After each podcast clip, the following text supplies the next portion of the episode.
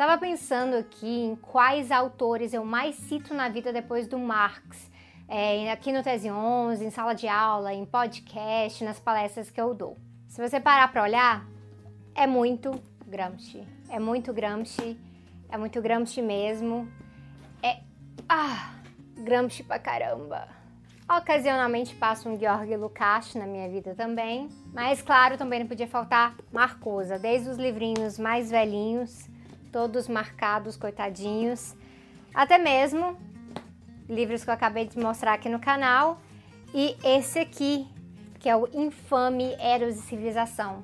Se não é aquele mesmo livro que os seguidores do Olavo de Carvalho falam, que é onde o Marcusa vai falar sobre revolução através de orgias e coisas muito pervertidas, algo assim. Então é Gramsci, é Marcusa, Marcusa, que é o cara da escola de Frankfurt.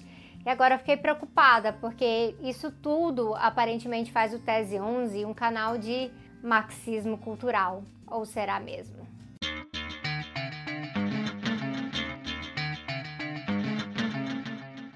Para começar, esse aqui não é um vídeo sobre a figura do homem Olavo de Carvalho. Já tem muita gente falando dele, polemizando com ele. Inclusive tem youtubers dito progressista por aí que critica o Olavo em vídeo, mas também falam uns machismos igualzinho na hora de fazer críticas, né? Esse vídeo aqui, na verdade, é sobre marxismo cultural mesmo, porque eu vim defender Marcuse e Gramsci e eu vim defendê-los como marxistas mesmo, marxistas raiz e tudo. Nada dessa bobageira de marxismo cultural, não. Então eu vou ser bem direta, porque esse vídeo de hoje é, na verdade, um dos mais pedidos por vocês. Então eu preciso caprichar. E então tem que ficar muito claro logo no começo que o marxismo cultural não é uma vertente do marxismo, não é um tipo de marxismo, é uma teoria da conspiração. Essa teoria da conspiração não é nem invenção do Olavo também, você vai encontrar em vários países e se baseia numa leitura bem esquisita de textos marxistas de autores que costumam tratar de questões de consciência, de educação e sim de cultura. E aí tem a questão que a leitura que eles fazem é bem esquisita mesmo e ela cola porque sei lá, vou inventar uma estatística aqui realmente inventada, baseada em pressão, mas diria que 99% dessa galera nunca pegou mesmo Marcusa ou Adorno, ou Lukács ou Gramsci para ler. Eles pegam a palavra dos seus gurus, é, o Olavo sendo apenas o mais popular desses gurus no Brasil hoje, e eles repetem sem questionar muita coisa. Mas Sabrina Adorno não é exatamente uma leitura simples, né? Vamos concordar. É, ele realmente não é não, mas a questão não é uma leitura simples, fácil de entender e a pessoa entendeu algo errado. Isso seria só interpretações erradas. O que a gente está lidando aqui é com uma teoria da conspiração. Então, o que está em jogo é muito mais que interpretar errado, é associar significados totalmente bizarros para poder gerar pânico e imobilizar pessoas através disso. E aí a gente chega numa questão que é gravíssima. Se é teoria da conspiração, então ela realmente não tem muitos limites. É tipo o terraplanismo hoje, é, marxismo cultural é tipo terraplanismo. Exceto que eu continuo achando que a maioria das pessoas que se dizem terraplanistas hoje estão é, dizendo isso de zoeira. Mas a galera que acredita na conspiração por parte de um marxismo cultural no mundo para destruir os valores cristãos, tradicionais, ocidentais e tudo mais, é, eles realmente acreditam que o lema dos marxistas hoje não tem nada a ver com trabalhadores do mundo univos ou todo poder aos sovietes. Para eles, a revolução cultural marxista é sobre sexo, drogas e rock and roll e foi Marcusa quem inventou faça amor, não faça guerra. É sério. Tá, agora vamos entender de onde vem então essa teoria da conspiração. O marxismo é uma escola dinâmica de pensamento com vários teóricos diferentes, várias vertentes diferentes também. Inclusive tem a obra marxiana, que é a obra do Marx em si, e tem o marxismo que se desenrola a partir da obra marxiana. Algumas coisas são centrais no marxismo: a crítica ao capitalismo, a visão de separação do capitalismo rumo a uma sociedade socialista e depois comunista, e o método de compreensão da realidade, que é chamado materialismo histórico, que por sua vez traz também uma perspectiva revolucionária a partir da luta de classes. Isso que você tem em comum. Os marxistas vão focar muito nessa questão da luta de classes. A atuação do Lenin no começo do século XX vai cimentar na prática essa perspectiva. E é necessário organizar os trabalhadores. É necessário organizar os trabalhadores. Você, vocês vão ver isso em quase tudo quanto é obra marxista por aí. Acontece que enquanto a questão da luta de classes diz respeito diretamente ao combate às estruturas de exploração, especialmente porque se entende que sem mudar radicalmente essas estruturas não tem nenhuma mudança social que se sustente. O marxismo não lida só com essas estruturas. Tá bom, a, escola estruturalista vai discordar disso, mas eu falei para vocês que o marxismo tem muitas vertentes, né? Então é por aí. Inclusive tem um anti-cast em que a gente discutiu todas essas vertentes, pelo menos a maioria delas. Então tem, por exemplo, o marxismo humanista, que vai ter toda uma briga com o estruturalismo do Louis Althusser, e tem autores que formulam teoria e política de forma tão profunda também que eles mesmos acabam fundando sublinhas de pensamento marxista. Então, por isso que você vai ver por aí os leninistas, lucachianos, gramscianos, luxemburgianos, marcusianos e por aí vai. A Marcusa, no caso, vai estar ligado à escola de Frankfurt também, então ele seria um marxista frankfurtiano, etc. E eu acabei de perceber que esse é, na verdade, o terceiro vídeo seguido em que eu falo do Marcusa. O que eu acho que é uma coisa boa, mas agora realmente vamos chamar de marxista cultural.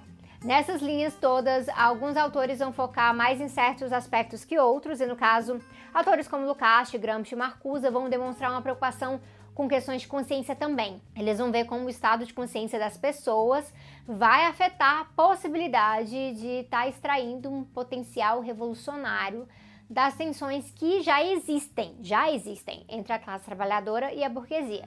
Isso quer dizer que existe um antagonismo concreto, material entre essas classes, porque no fundo elas possuem interesses diferentes. Uma quer ser menos explorada e viver melhor, enquanto a outra quer viver tão melhor que as outras que ela precisa explorar muito essa classe trabalhadora que é a maior classe. Então são interesses contrários, né? E é isso que gera a luta de classes. Acontece que esses autores vão chegar em empecilhos que afetam a possibilidade da classe trabalhadora de enxergar esse antagonismo, se mobilizar, se organizar, se mexer mesmo para sentir as suas correntes e aí enfrentar a burguesia. Essas são questões de consciência. Esses três autores aqui, eles são famosos por lidar com isso e não dá para aprofundar agora, mas o Lukács vai falar da reificação da consciência e aqui reificação é um tipo de alienação. O Gramsci vai falar que a contradição do capitalismo se sustenta porque é, ele mantém os trabalhadores com uma consciência que também é contraditória. E aqui também entra a influência de ideologia dominante para manter a hegemonia através do consentimento desses trabalhadores. E aí o Marcusa vai falar então da unidimensionalidade, como o capitalismo gera uma aceitação nos trabalhadores através dos pequenos incrementos em melhorias de vida que estão por aí, que é algo que eu já falei também no vídeo aqui sobre o consumismo, uns dois vídeos atrás. E o que que isso tem a ver com a teoria de conspiração do marxismo cultural? Bom, essa teoria se baseia na ideia que o marxismo desistiu da concepção de tomar o poder organizando os trabalhadores de uma forma revolucionária, estilo exército revolucionário, ou que eles falam estilo violento e tal, e que então mudou toda a sua energia para o campo cultural, focando em destruir valores tradicionais, enfraquecer a sociedade através disso. O Olavo vai pegar trechos então das obras do Marcuse, por exemplo, e é bom enfatizar que a coisa dele é bem com Marcuse e com Gramsci, e ele vai pegar esses trechos e vai impor uma interpretação esquisita. E aí, dessa interpretação esquisita, ele vai extrapolar umas teorias mirabolantes, conspiratórias. É, em um desses textos do Olavo, ele vai falar o seguinte: é que o Marcusa estaria desanimado com a unidimensionalidade da classe trabalhadora. Que isso é uma constatação real do Marcusa, bem aqui. Só que aí ele vai dizer que o Marcusa vai então largar essa classe trabalhadora clássica para lá, o que já é uma mentira, porque o Marcusa vai propor que uma revolução deveria ser organizada por uma combinação entre intelectuais e estudantes, porque esses estão sempre revoltados mesmo com tudo, por gente insatisfeita, e aqui ele fala de é, mulheres, esposas mal amadas e gays enfesados com a empáfia masculina. Uh, e ele vai incluir então marginais em geral, tipo assassinos, estupradores. Que é uma conclusão que é absurda, que é mentirosa, deturpada, que difama a obra do Marcusa e a conclusão do Marcusa lá no finalzinho do Homem Unidimensional. Quem quiser ver como isso é uma deturpação grave e que aí nas viagens do conservadorismo vai chegar ao ponto de gente escrevendo que o marxismo cultural prega a revolução através do incentivo à criminalidade e ararara, é só conferir de verdade o último capítulo ali do Homem Unidimensional. Lá o Marcuse diz categoricamente que a classe trabalhadora é a negação viva do sistema capitalista e o seu modo de dominação, e ela é um sujeito revolucionário. Mas, todavia, porém, a unidimensionalidade tem feito da classe trabalhadora um alvo fácil para as forças conservadoras, tipo um alvo fácil do próprio Olavo de Carvalho e seus amigos. E aí, o que o Marcuse fala ah, que debaixo dessa base popular conservadora existem também pessoas pauperizadas, condenadas pela sociedade, gente desempregada ou não empregável pelo sistema, gente racializada e todas essas pessoas, elas existem fora do Estado democrático de direito. As proteções, os direitos não chegam até elas. Florestan Fernandes vai chamar essas pessoas de condenadas. Vocês lembram que eu já indiquei Florestan aqui antes aqui no canal, né? E ele mesmo divide a classe trabalhadora brasileira. Ele fala dos que são integrados e os condenados, que são mantidos assim no sistema, sempre à beira do abismo, tentando simplesmente sobreviver. E aí o Marcusa procede para dizer bem rapidinho que a fúria dessa parte da população que é naturalmente desconfiada da ideologia, dos aparatos políticos e tal, quando eles vão às ruas, eles vão desarmados, desprotegidos, demandar os direitos civis mais básicos de todos, essa fúria acaba sendo um excelente combustível para gerar consciência e impulsionar mais ação política organizada, provocando também a classe trabalhadora. Ou seja, o que ele está questionando é a ideia tradicional de revolução do começo do século XX, falando que já não caberia mais e seriam necessárias várias frentes de ação que juntas provocam a conscientização da classe trabalhadora também. Ou seja, não tem nada a ver com essas coisas de teoria de conspiração sobre criminalidade revolucionária e estupradores. Mas quem quer entender um pouquinho mais disso, eu recomendo também a dissertação de mestrado do Stefan Fornus Klein, que foi orientador do meu doutorado de sanduíche na UNB e ele é professor de sociologia na UNB também. Eu vou deixar o link aqui para vocês, até como os links dos próprios textos do Olavo, mas é porque o Stefan aborda ali justamente a perspectiva de dominação e de libertação na obra do Marcuse e é bem didática a dissertação, eu recomendo. Tá, mas e o Gramsci, o infame Gramsci do gramscismo brasileiro? Gramsci é esse moço que está, inclusive, aqui na minha camiseta, aliás, hoje. E o rolê do Gramsci é que ele não discute só dominação é, como a dominação se dá na sociedade. Ele fala de hegemonia também. Eu ainda vou fazer um vídeo só sobre ele, mas já dá para adiantar que ele fala que a hegemonia se estabelece quando, uh, quando as forças que dominam a sociedade podem fazer isso através do consentimento. É, e aí elas só recorrem à coerção quando as coisas saem do controle. Essa perspectiva, na verdade, ela é bem fácil de enxergar hoje. Inclusive, você vai ver um paralelo até com Foucault, que não é nada marxista, mas que fala da docilização de corpos e o seu adestramento como técnicas de disciplina que são usadas na sociedade de modo que a punição vem como último recurso. Você vai ver o Foucault falar disso em Vigiar e Punir, História da Sexualidade, mas você vai ver na, em Gramsci que nessa dinâmica vai fazer o Gramsci muito sensível a essa questão da ideologia na sociedade e é por isso mesmo que ele foca bastante também na necessidade de uma educação crítica. Então, qual o problema da galera olavista com o Gramsci? Mais uma vez, eles vão deturpar tudo que o Gramsci escreveu, né, para gerar pânico.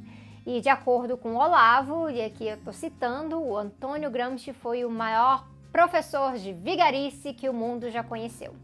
Então aqui o Olavo pega a análise de Gramsci sobre o príncipe moderno, no, no trecho em que ele fala isso, falando como o partido deve se portar para conduzir a classe trabalhadora, e aí o Olavo inventa que o Gramsci está falando do partido como transmissor de uma astúcia maligna.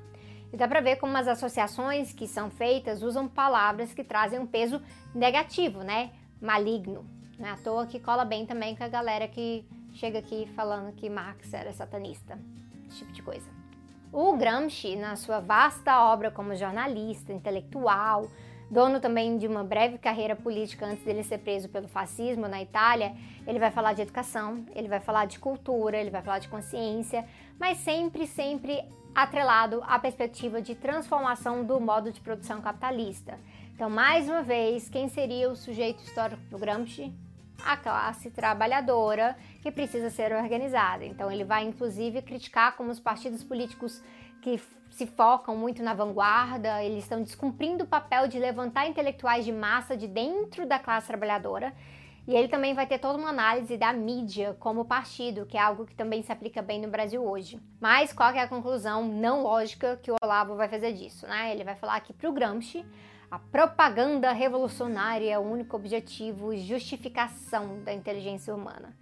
Depois ele vai falar que o gramscismo cultural levou o PT ao poder e que isso garantiu que o PT pudesse roubar à vontade e que aí o PT isso, PT isso, PT, PT, PT, enquanto isso Gramsci se revira no túmulo. Olhando só para o tratamento que é dado para Marcuse e para Gramsci, já dá para ver que tem muita má fé envolvida em deturpar o que eles dizem e é por isso que a coisa cola.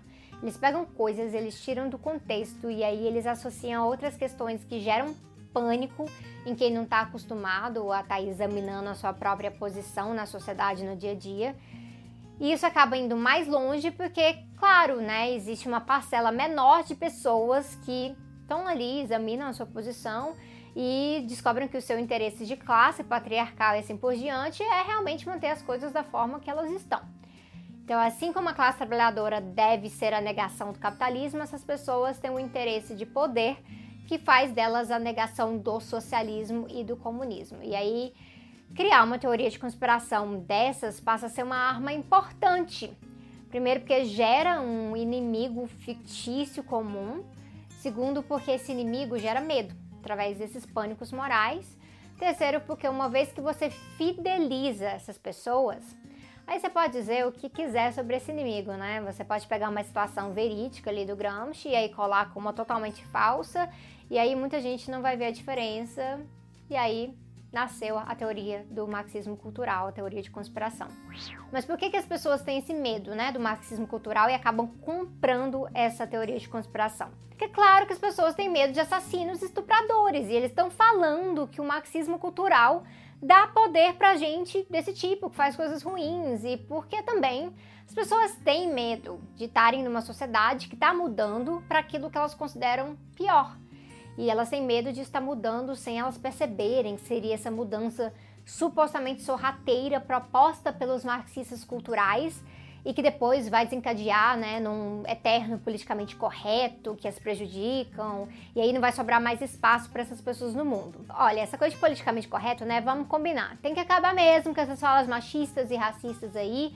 Isso vale para a esquerda também e vale para todo mundo. Então a gente vai continuar enchendo o saco mesmo sobre isso. Só que não tem nada de sorrateiro. A questão é que a maioria da sociedade se beneficiaria dessas mudanças emancipadoras de tratamento e estrutura e até mesmo dessas coisas mais básicas, tipo direitos humanos, que não é nem coisa de marxismo, mas a direita conservadora coloca tudo no mesmo bolo para fazer com que as pessoas não enxerguem que criminalidade, por exemplo, está é, tá relacionada à desigualdade causada pelo capitalismo.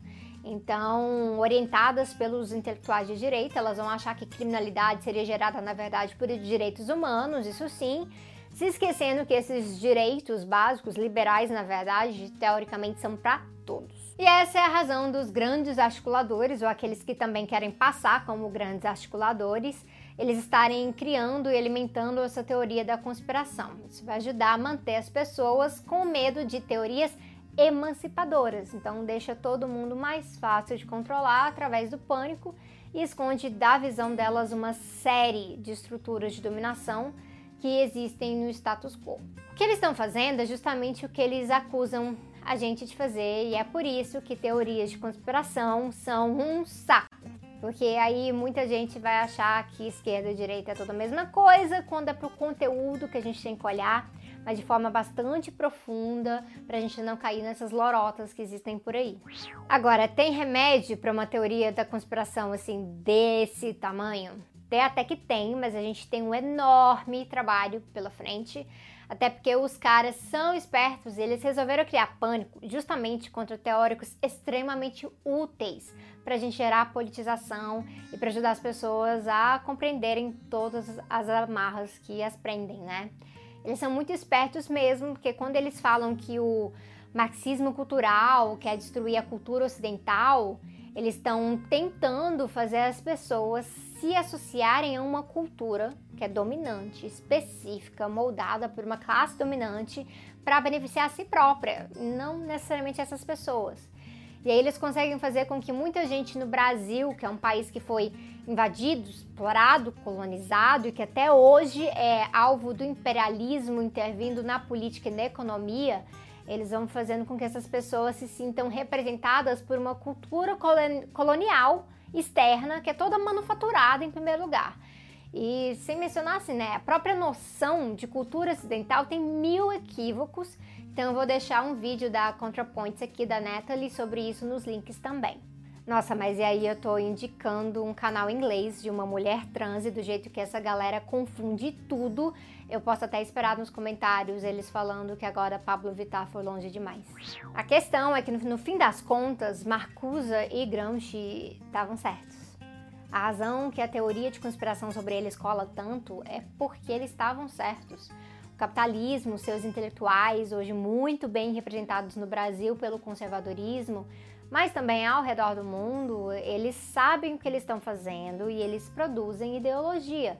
Eles querem colocar a ideologia deles acima da discussão científica e acadêmica nas escolas, tipo a galera do criacionismo. E aí acabam criando um inimigo, é, dizendo que o marxismo cultural está nas escolas, porque nossa, que absurdo que é ensinar Marx, que é um dos pais da sociologia na aula de sociologia do mesmo jeito que a gente ensina Hayek na economia, né?